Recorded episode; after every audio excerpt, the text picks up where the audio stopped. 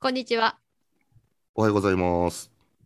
屋根裏トーク第54回です。はい。屋根裏トークは、江戸末期に建てられた古民家三沢屋の管理人2人による雑談ポッドキャストです。はい。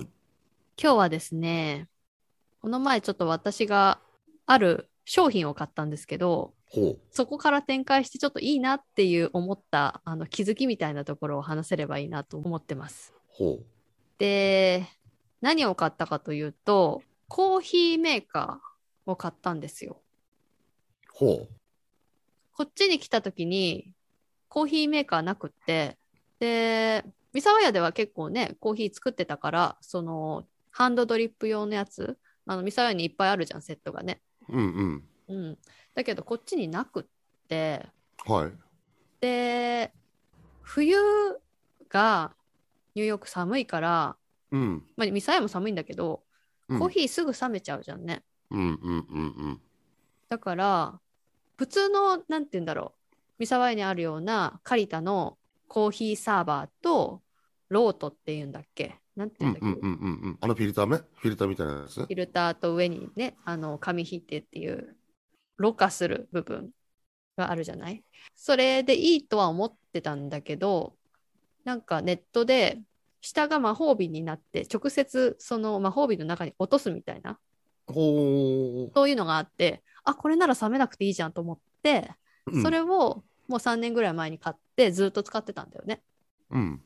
なんだけどすごいなんかあの冬には重宝してて冷めなくてすごい良かったんだけどうん。魔法瓶型のこう問題点っていうのがやっぱり中が見えないからあちゃんと洗えてなくってあ。はいはいはいはいはいはいはい。で結構その中がすごい汚くなってたというか色もついてるし匂いがもううんうんうんうんしっかり染み込んじゃってる感じああ、になるなほってど。て。うん。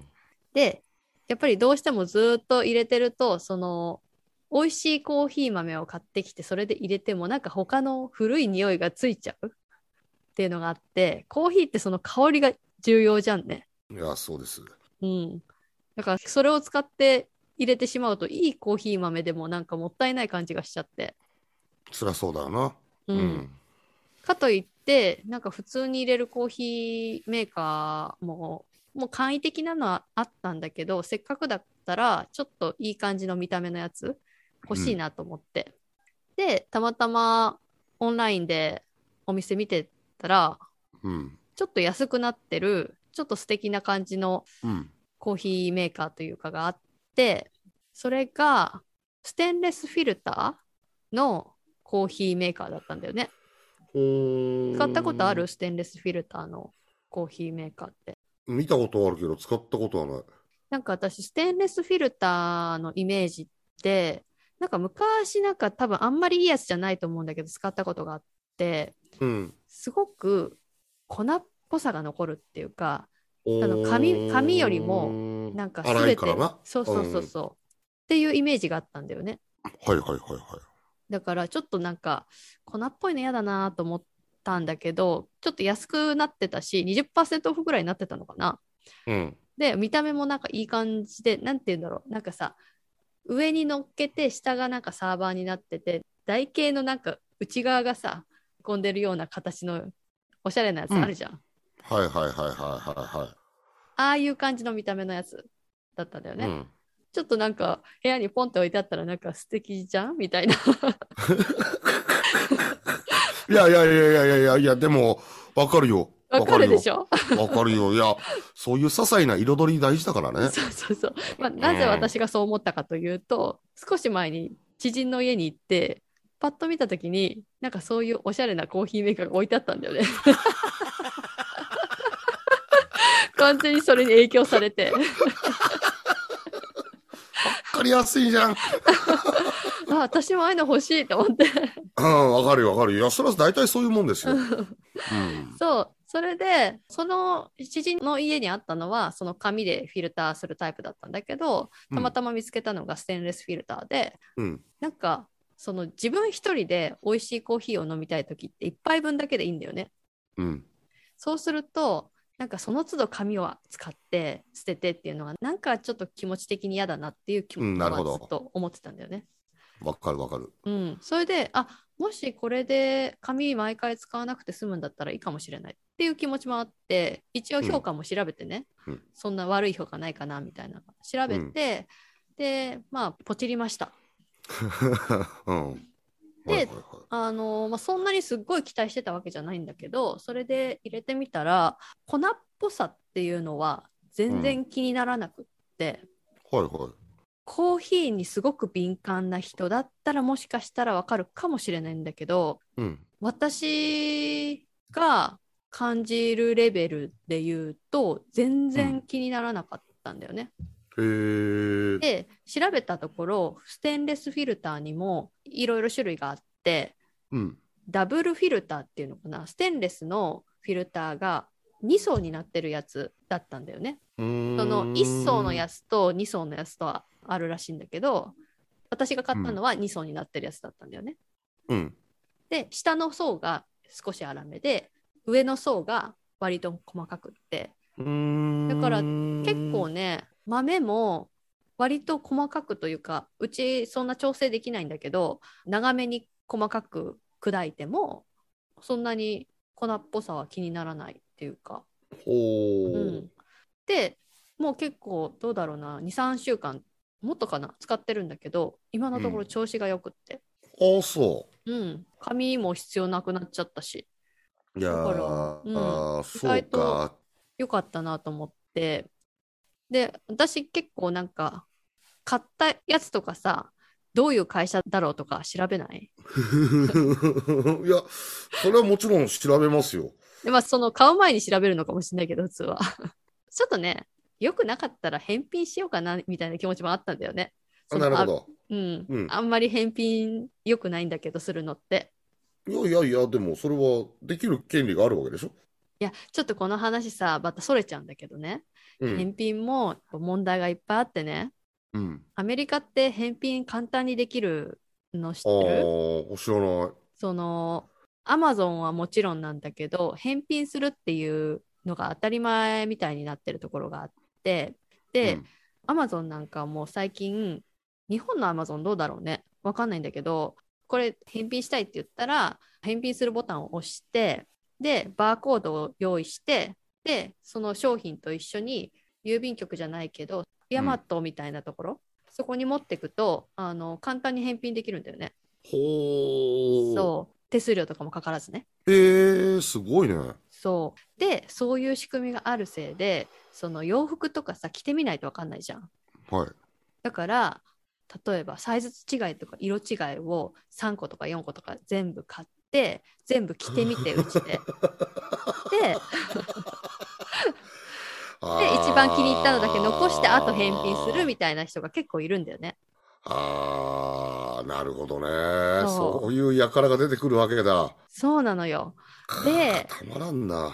うん。その返品されたものをちゃんとあの再度売り直したりとかしてればいいんだけどやっぱり私最近ちょっとそこに興味があってドキュメンタリーっていうかニュースのやつとかまとめてるのとか見てんだけどうん。やっぱり返品されたものってその100%がさえ売れるわけじゃないっていうか返品されたものの状態もあるし物が良くってもその流通の流れで再度売れなかったりとか Amazon の仕組みの問題だったりとか、そういうのがあってでなんて言ってたかなどのぐらいの割合か正確な数字は忘れちゃったけど、うんもう結構半分とか7割とかそのぐらいが捨てられちゃったりとか結局すると。うんっていうのが結構大きな問題になってるみたいで、で、アマゾンはそれを改善するために、なんかいろいろ仕組みを整備しようとはしてるっぽいんだけど、なんか自分がさ、返品したものがそうやって結局捨てられちゃうんだったら、うんまだ全然使えるのにね、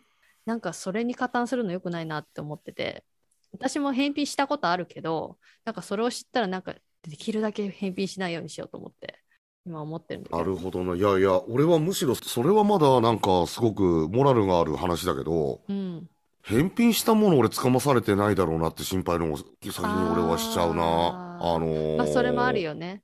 いやだから結局再度売れないと思うんだよね。だからうーん。売る場合はちゃんとチェックして新しいものにするのかなちょっとわかんないんだけどだけどそのアマゾンで、えっとアメリカアマゾンで多分その返品されたものをちょっとディスカウントして売ってるみたいなコーナーもあるあるらしい。い。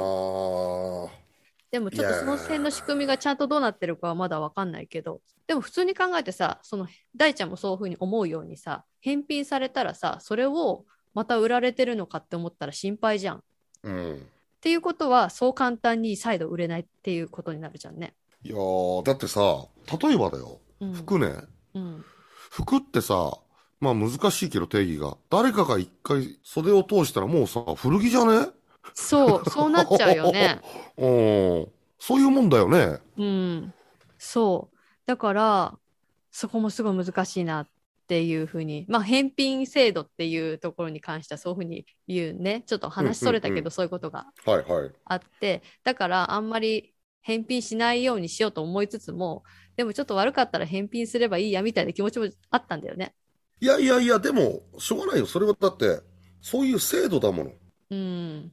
そう、だからシステムがね、もっとちゃんと考えなきゃいけないんだろうなっていうのはあるんだけど、で、使ってみたら意外と良かったと。で、うん。なんか気になっちゃってどういうメーカーなんだろうっていうなんか最近やっぱりいろんな会社に対してどういうとこなんだろうっていうのが興味があるからうん。その会社について調べてたんだよね。うん。で、買った会社名っていうのが、これね、ちょっと読みにくいんだけど、グロッシェっていうのかなうん。 ?GROSCHE っていう、うん。グロッシェインターナショナルっていう会社があって、へー、苦労し。僕も今ちょっと、ウェブで見てますけど。うん。なんか、ちょっとこじゃれたというか、スタイリッシュな商品を作ってる感じだよね。うん。かっこいいじゃん。ね。で、ここをいろいろ見て、ミッションとかそういうアバウトアスみたいなところを見ていくと、うなんん。か、ここの会社の信念としてるところみたいなとのが、うん。水なんか前回も水の話したと思うんだけど、うん。釣りの時の話に。そうだね。 うん。なんかたまたまこれも水なんだけどね。水を守るセーフウォータープロジェクトっていうのをやってるみたいで、はいはいはいはい。なんか本当にたまたまなんだけどね、前回の話とつながるのが、うん。この会社もその水、これは世界ね、世界のいろんなところで安心した水を飲める世界って当たり前じゃないんだけど、ミッションとして安全な水を作っていこうみたいな多分感じだと思う。うん。で、今ここに書いてあったのが、Six Countries So Far って書いてあるから、まあ、結構いろんな国でそういう活動をしてるっぽいんだよね。うん。で、結構ね、これに関して、その動画とかもアップさされてて、その始めた人、代表の人だと思うんだけど、なんか夫婦の方っぽいんだけど、この会社を始めた理由みたいなのも、そういうところがあるみたいで、うん。単純にうーん。なんて言うんだろうな、この信念というか、この考え方を見て、ぼんやりしてるけど、私はいいなって思ったんだよね。うんうんうんうん。すごく会社を運営していこうって思うと、まあ、たびたび出るけども、資本主義の世の中、利益主義になりがちうん。で、いろんな会社が、それじゃダメだっていうことで、ミッションを掲げたりはうん。すると思うんだけど、うん。それが結構口だけになっちゃってる場合も多いじゃんね。そうね。うんうん。その会社としてよく見せるためにとか人を集めるためにとか、うん。っていうところがありつつここは多分そんなに大きい会社じゃないんだろうと思うんだけどなんかね日本ではあんまり買えないっぽかったんだよねここの商品ああ、のそう。輸入しないと買えないようななんか日本支社があるとかそういう感じではなかったっぽい、あ、代理店もなさそうだね。うん、これどこの会社ミラノと思うじゃん違うんだうよ、ん。あのね、うんそう商品名がミラノってだけでね、会社会社はね、カナダだと思うんだよね。 ああ、やっぱり。うこれんラングエッジがカナダかアメリカでしか選べないからな。うん、なんかそ私も最初、ミラノイタリアの会社かなって思ったんだけどよくよく見たらこの商品の名前にミラノストーンっていうエスプレッソメーカうん。ーを売っていてそれは商品名っていうだけで会社自体はカナダっぽい。危ない危ない。 グラッチェとか言いそうになっちゃ った。そう。まあ、なんかそれを見て振り返ると何のためにこう仕事をしてるのかみたいな風に考えた時にうん。こういう大義みたいなのってすごいなんか大事だなというかうん。結構長いこと仕事してるとさ10年うん20年とか、うん。なんで仕事してるんだろうなって思うことよくあるじゃん そ思わないういやいやいやいや、あやなでもそう思うんだと思った。いやー思うと思うよ。だってまあもちろんお金をもらうためっていうのはあると思うんだけど、じゃあもしお金うん。に困ってないんだったら何すんのって思った時にやっぱこれを達成したいここを守りたい誰かのためみたいなさなんかそういう理由がないとやっぱり動けないだろうなと思ってて。おうそこの対義としてこういうセーフウォーターみたいなところうんってすごくやりがいがありそうだなというかうん。知らないこの会社がどこまで本気でというか本当にやってるかってまあププレゼンテーションしてるものを見ただけの話だから私はそこまで詳しく知らないんだけどョン。うん。少なくともそういう映像があるってことは何かしらやってるっていうことでうん。そういう活動をするための根源みたいなエネルギー人を動かす力みたいなのってすごい大事だなっていうふうにうん。このコーヒーメーカーを買っただけで感じたんだよね。うん。うん。うん。うん買って、この会社を調べてあこういうストーリーがあるんだこういうこと考えてこの人たちは作ってるんだだったら応援したいなみたいなそういうふうに感じたんだよね。おうだからやっぱりさっきのどこに加担するかみたいな話じゃないけど、うん。もしお金を払うんだったらこういうところに払いたいじゃないけど何かわかるよ、わかっるよ。てるうん。大ちゃんがよく言ってると思うんだけどねどうせお金使うんだったらその意味があるところに使いたいみたいな。そうそう。あのーほら、今ね、このグロッシェのホームページ俺見てるけど、うん、すごいなんかカーボンフリーとかさ、うん、そういう、まあ、いろんなキャンペーンというか、うん、この会社は多分賛同してるんだなって思うし、うん、こういうコマーシャルを打って、うんお、金儲けをしてる会社っていっぱいいるし、それが今もうスタンダードな形、うん、カンパニーとして、もうそれがワールドスタンダードだっていう時代だとは思うし、ただ、いずれにせよね、結局行き着くのは理屈云々じゃなくて、お金が綺麗だとか汚いだとかじゃなくて、そのお金っていうものが、例えばこういう水をきれいにしようっていうそのところに使われてるか使われてないかっていうのが一番俺大事だと俺は思ってるんだよ、出口が。うん、うん、なんかさ、考えたらもうキリもないしさ、本当かどうかなんて。うんでも、なんか、今見てるけどさ、すごいじゃんね。インド、マラウイ、パキスタン、フィリピン、南スーダン、ウガンダとかさ、こうやってうん、パッと見だけど、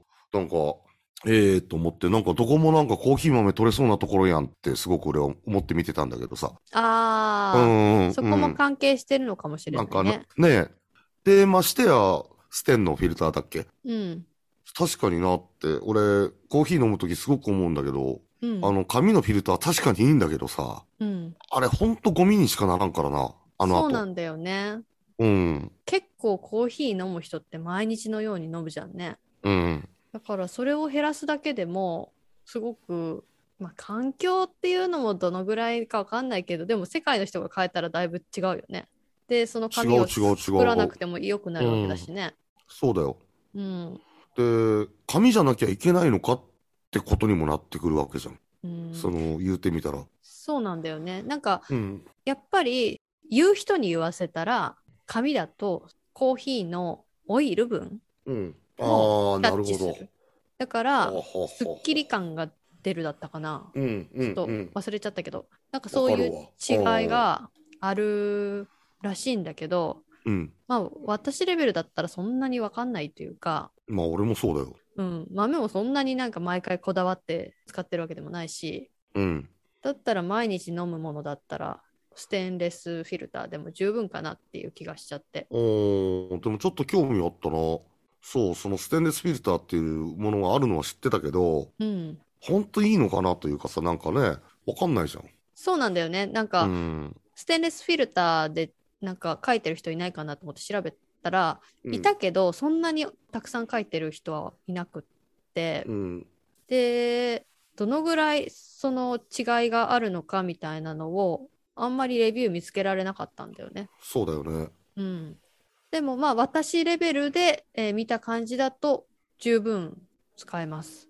あ、そう。うんおーじゃあ試して、もう普通に売っとるもんね。売ってるは売ってる。ねただ多分レベルというかなんて言うんだろうものによって結構違うのかもしれない。うん、うん、うん、うん、うん、うん、だから少なくともダブルフィルターの方がいいんじゃないかなっていう気はしてるけどね。ダブルフィルターね。うんほまあ、ただちょっと面倒くさいって聞いたことがあるのがゴミを洗うときに、う。うん結局紙だとポンって紙ごと剥がして捨てちゃえばいいけど、ステンレスフィルターの中から豆のカスを取らなきゃいけあないあ、かそうらか。うん、ううんん、うん、うん、その点で面倒くさいって思う人はいるかもしれないけどね。うん。なるほど。うん、まあ私は全然あのその程度だったら気になんないっていうか洗い物が山ほどあるから、なん かそのうちの一つだって思えるけど。なるほど。えー、なんか、エスプレッソマシンではないのそれ。私が買ったのはエスプレッソマシンではないんだけど、この会社で作ってるのはエスプレッソマシンもあるね。さっき言ったミラノなんとかっていう、こっちの方がもしかしたらメジャーなのかもしれない。いや、検索したらそっちの方が先に出てきた。直火式エスプレッソメーカーって。うんうんうん。うん。だからちょっとね、これも気になってるんだけどね、家でこう簡単にエスプレッソこうやって作れるんだったらいいなと思って。うん。大きいさ、その自動のマシンとかって置く場所取るじゃんね。うん。だからちょっと無理だなと思ってなんかやり方としては豆をそのマシンの下のところなのかなにセットしてうん。であ違う下に水を入れるのかなちょっとわかんないけど、まあ、水と砕いた豆をセットして火にかけると下からじわじわじわっと濃いやつが出てくるんだよね。うん。あ知ってたいや、今それ見てた、俺。あ本当 でねええこの商品自体も興味もあるし、コーヒーだし。うんうんで、メインの営業活動としては、このコーヒーに関する商品だったりとかを作って、それはそれで一生懸命作っている。で、それに対して、そこの入り口から、うん。結局私もこのメーカー全然知らなかったし知ることも多分これを買わなかったらなかったと思うんだよね。うんだけどある出会いでこのメーカーを知りでその大義を見た時にこう水を守るっていう、まあ、セーフな安全な水を運ぶっていうのかななんて言うんだろうっていうことをやってるっていう活動に行き着くっていう流れ、うんすごい重要だなと思うというかそのいい商品を作って人を集めてそれによって自分たちが本来やりたいことに行きつけるうん。それができるんだったら資本主義でも悪くないなっていうわかるなんてわかるよ。うん、言ってることわかるよ。うう。ん、その一個一個の商品を一生懸命作る活動が本来の世の中を良くする活動につながるっていう、まあ、どの会社もそれをやりたいと思ってるはずなんだけどうまうくん。できないのが現実じゃん。もちろんですよ。うんそう、物を売るっていうのは、うん、その、物を作ってる人たちと理念とは全く別の、いわゆる資本主義者が、その流通の中にはいっぱいいますからね。うんうん、むしろそういうものを通じてじゃないと、物は売れない時代ですからね。だから、言いたいことわかりますよ。